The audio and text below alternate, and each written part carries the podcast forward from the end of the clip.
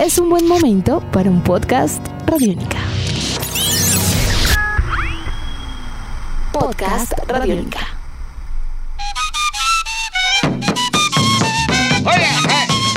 Hola, bienvenidos al podcast de Chévere Pensar en Voz Alta. Soy Aleja Maitrani y con la producción de Jairo Rocha y Adriana Díaz les damos la bienvenida a un nuevo episodio. En esta ocasión queremos hablarles de una de las subregiones del Caribe colombiano. Seguro han escuchado sobre los Montes de María, sobre San Jacinto o San Juan de Nepomuceno. Si no, pues les cuento que es una región riquísima en expresiones culturales y artesanales. Al hablar de San Jacinto, los recuerdos nos pueden llevar directamente a las artesanías, a sus hamacas y mochilas, tejidas por madres y abuelas cabezas de hogar quienes aprendieron este arte de sus antepasados y que a su vez es transmitido a las nuevas generaciones. Pero también pensamos en su música, en las gaitas milenarias, y eso se traduce en los gaiteros de San Jacinto.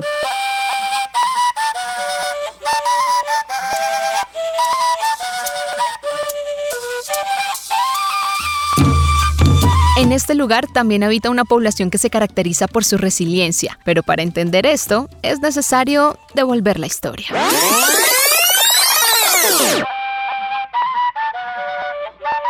Lastimosamente, esta subregión del Caribe colombiano ha sido una de las más afectadas por el conflicto armado. De hecho, con la consolidación de las guerrillas, a partir de la década de 1990, motivados por la reubicación en nuevos territorios del país, se inicia un proceso de violencia y de creación de nuevos actores armados, como los grupos de autodefensa, logrando agudizar el conflicto en la región que experimenta un proceso sangriento en su historia donde las extorsiones, asesinatos y desplazamiento tomaron el protagonismo. En esa zona de los Montes de María se encontraban radicados el Frente 35 y 37, perteneciente al bloque caribe de las FARC-EP. Por otro lado, el ELN estaba compuesto por el bloque Jaime Bateman. Este frente contaba con un número de efectivos considerable de 130 guerrilleros. Además, había presencia del Ejército Revolucionario del Pueblo, EPR, que se movilizaba por el norte-centro de los Montes de María en el año 1998 bajo el comando de Haider Jiménez. Y este grupo contaba con 60 guerrilleros a su disposición. Las AUC contaban con 170 efectivos con el propósito de dar la pelea por el control territorial de esta zona Era la reunión de casi todos los actores armados del país y una población indefensa que tuvo que desplazarse a ciudades como Cartagena, Cincelejo y algunas capitales vecinas en la región. Por eso conversamos con Jessica Blanco, comunicadora, politóloga e investigadora del Grupo Regional de Memoria Histórica de la Universidad Tecnológica de Bolívar. Montes de María es una subregión conformada por 15 municipios entre los departamentos de Sucre y Bolívar. Fue una de las zonas más afectadas por el conflicto armado en el país, el cual se agudizó en la década de los años 90 hasta el año 2002 por la presencia de las AUC, la extinta guerrilla de las FARC otros grupos revolucionarios, el accionar violento de estructuras económicas legales e ilegales y por supuesto la militarización del territorio. Esto dejó un saldo de 158 mil víctimas entre las 42 masacres, el desplazamiento forzado, la desaparición forzada, violencia sexual, homicidios y torturas que se ejecutaron en este periodo. El principal factor de violencia en el territorio es la concentración y la tenencia de la tierra. Es por ello que cuando se analiza el conflicto armado en Montes de María, se deben incluir en el análisis a empresarios y terratenientes y por supuesto su afán de desplegar grandes extensiones de monocultivo en el territorio para garantizar la estabilidad de sus economías tanto legales como ilegales.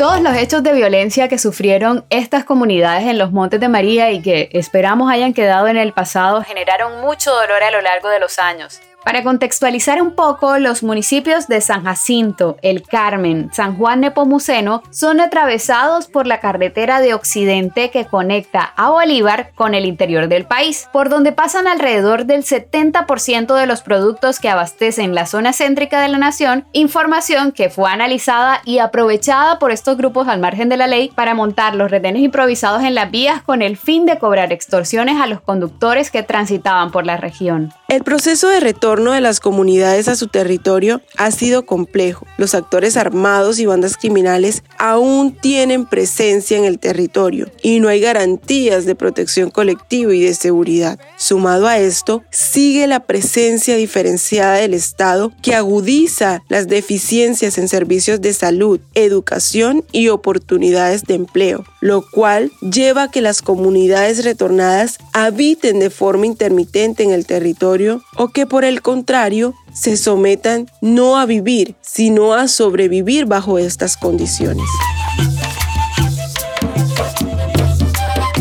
Bueno, eh, nosotras acá tal vez no le damos eh, ni los bombos ni los platillos porque la verdad es que fue una masacre seres queridos, fue algo que a muchas de las mujeres que trabajan con nosotros este, quedó marcado su mente, en su corazón, fue algo traumático. Fue algo que también o en momentos nos llamamos mujeres resilientes porque es algo que nos ha impulsado a salir adelante, es algo que nos ha hecho más fuertes, por así, no solamente porque tal vez fuimos como ese ave fénix que resurgió de las cenizas, de donde tal vez no creíamos en nosotras mismas, no sentíamos que podíamos lograr un proyecto de esta gran magnitud. Y pues en estos momentos ya hay más mujeres empoderadas, hay mujeres que confían, que tal vez nos ven ejemplo, que dicen, bueno, si ustedes no las tumbaron, tampoco a mí. Entonces ha sido eh, un poco gratificante por ese, por ese lado, porque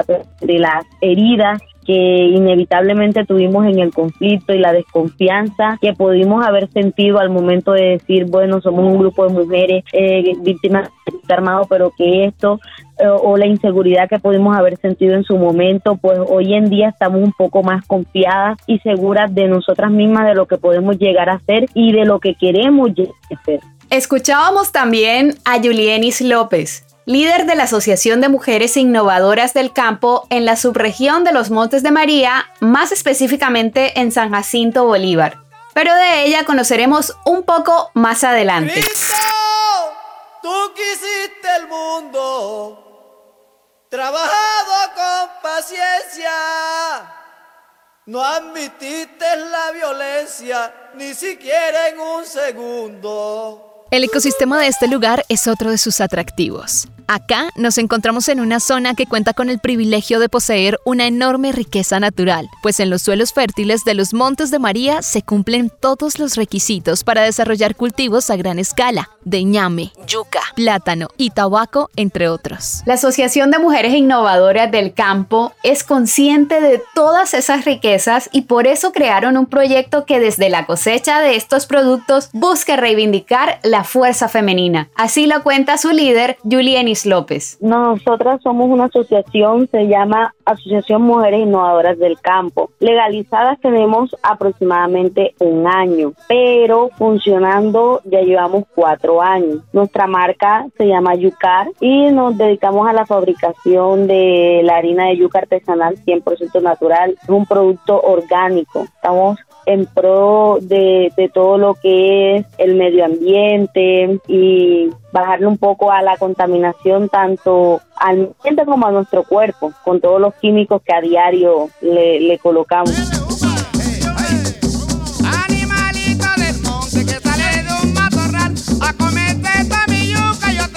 Y es que volviendo a nuestra historia nos damos cuenta que las mujeres de las regiones demuestran la fuerza interna en su sangre. La integración de este equipo de trabajadoras se dio en 2016, luego de una capacitación dictada por la Liga Internacional de Mujeres por la Paz y la Libertad, LIMPAL, en la que se orientó a mujeres de la comunidad en temas de liderazgo, mientras aprendían sobre sus derechos como víctimas del conflicto y como mujeres. Gracias a la llegada de esta ONG, Desde aquel momento, nueve sanjacinteras pertenecen a Yucar y a la Asociación de Mujeres Innovadoras del Campo. Bueno, Yucar surgió hace cuatro años con 23 mujeres, de las cuales hoy quedaron 10, que fueron las que nos legalizamos. Lastimosamente el año pasado falleció una, entonces actualmente estamos nueve mujeres con este proyecto. Nace a raíz de, de la necesidad que teníamos como, como mujeres de proveer a nuestros hogares porque tal vez el sustento que traían nuestros padres o nuestros esposos no era lo suficiente y en San Jacinto se trabaja mucho la artesanía pero es muy mala paga. Entonces no era que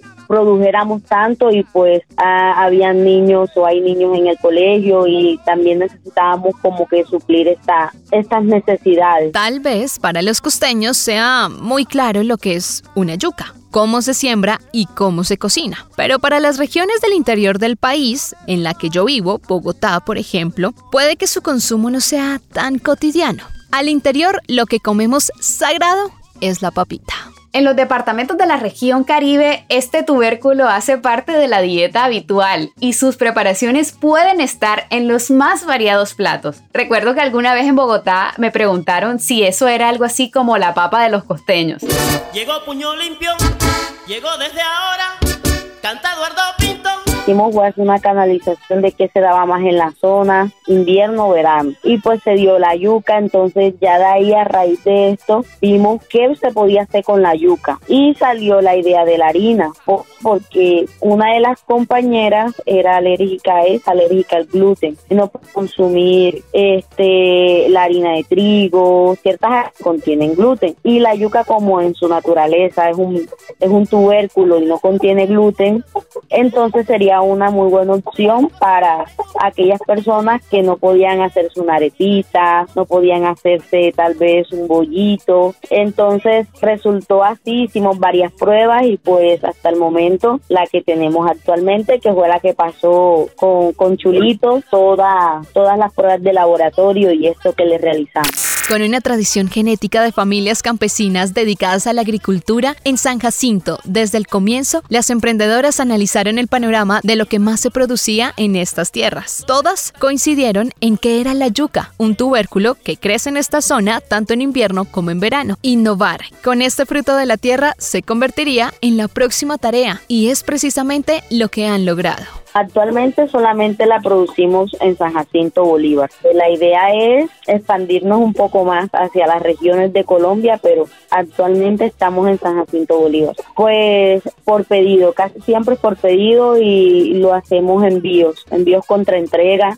Utilizamos eh, las transportadoras que los clientes como que utilizan frecuentemente o la que nosotras utilizamos frecuentemente también. Y es más que todo la especialización es con, con envíos y a base de pedidos, porque es un producto orgánico, es un producto que no contiene ningún tipo de químicos, ni conservantes, ni saborizantes artificiales, entonces es un producto que tiene que salir a la menor brevedad posible. Julie Ennis, como sus compañeras, han pactado su compromiso de seguir trabajando como socias de este emprendimiento para dejarle esa raíz emprendedora a las generaciones que vienen tras ellas hacer su proyecto autosostenible y generar empleo formal de calidad. Son muchas las expectativas que ellas tienen puestas en este proyecto. Queremos ser generadoras de empleo y en estos momentos más de 10 familias se están beneficiando con este proyecto y queremos aún más. Entonces, que no sea solamente un, un proyecto, sino que sea una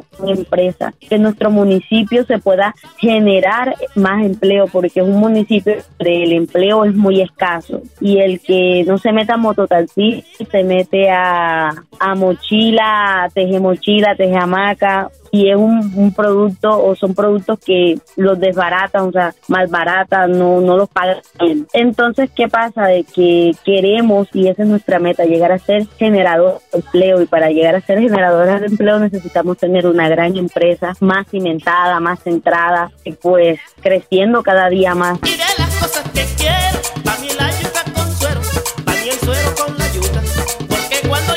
Los invitamos a que visiten nuestra página web www.radionica.rocks y lean el artículo Emprendimientos desde la raíz montemariana. Recuerden seguir pensando en voz alta con nosotros a través de las redes sociales de Radiónica. Nos encuentran como Radiónica en Twitter, Facebook y TikTok y arroba Radiónica FM en Instagram. Hasta un próximo episodio.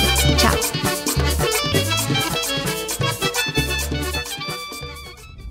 El encierro, la invisibilidad o los virus no solo son términos comunes en la nueva normalidad. Los niños formulan nuevas teorías sobre su significado con grandes respuestas en pequeñas voces.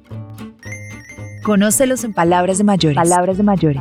Un podcast con Memorosco para escuchar al oído en www.rtbcplay.co o en tus agregadores de podcast favoritos.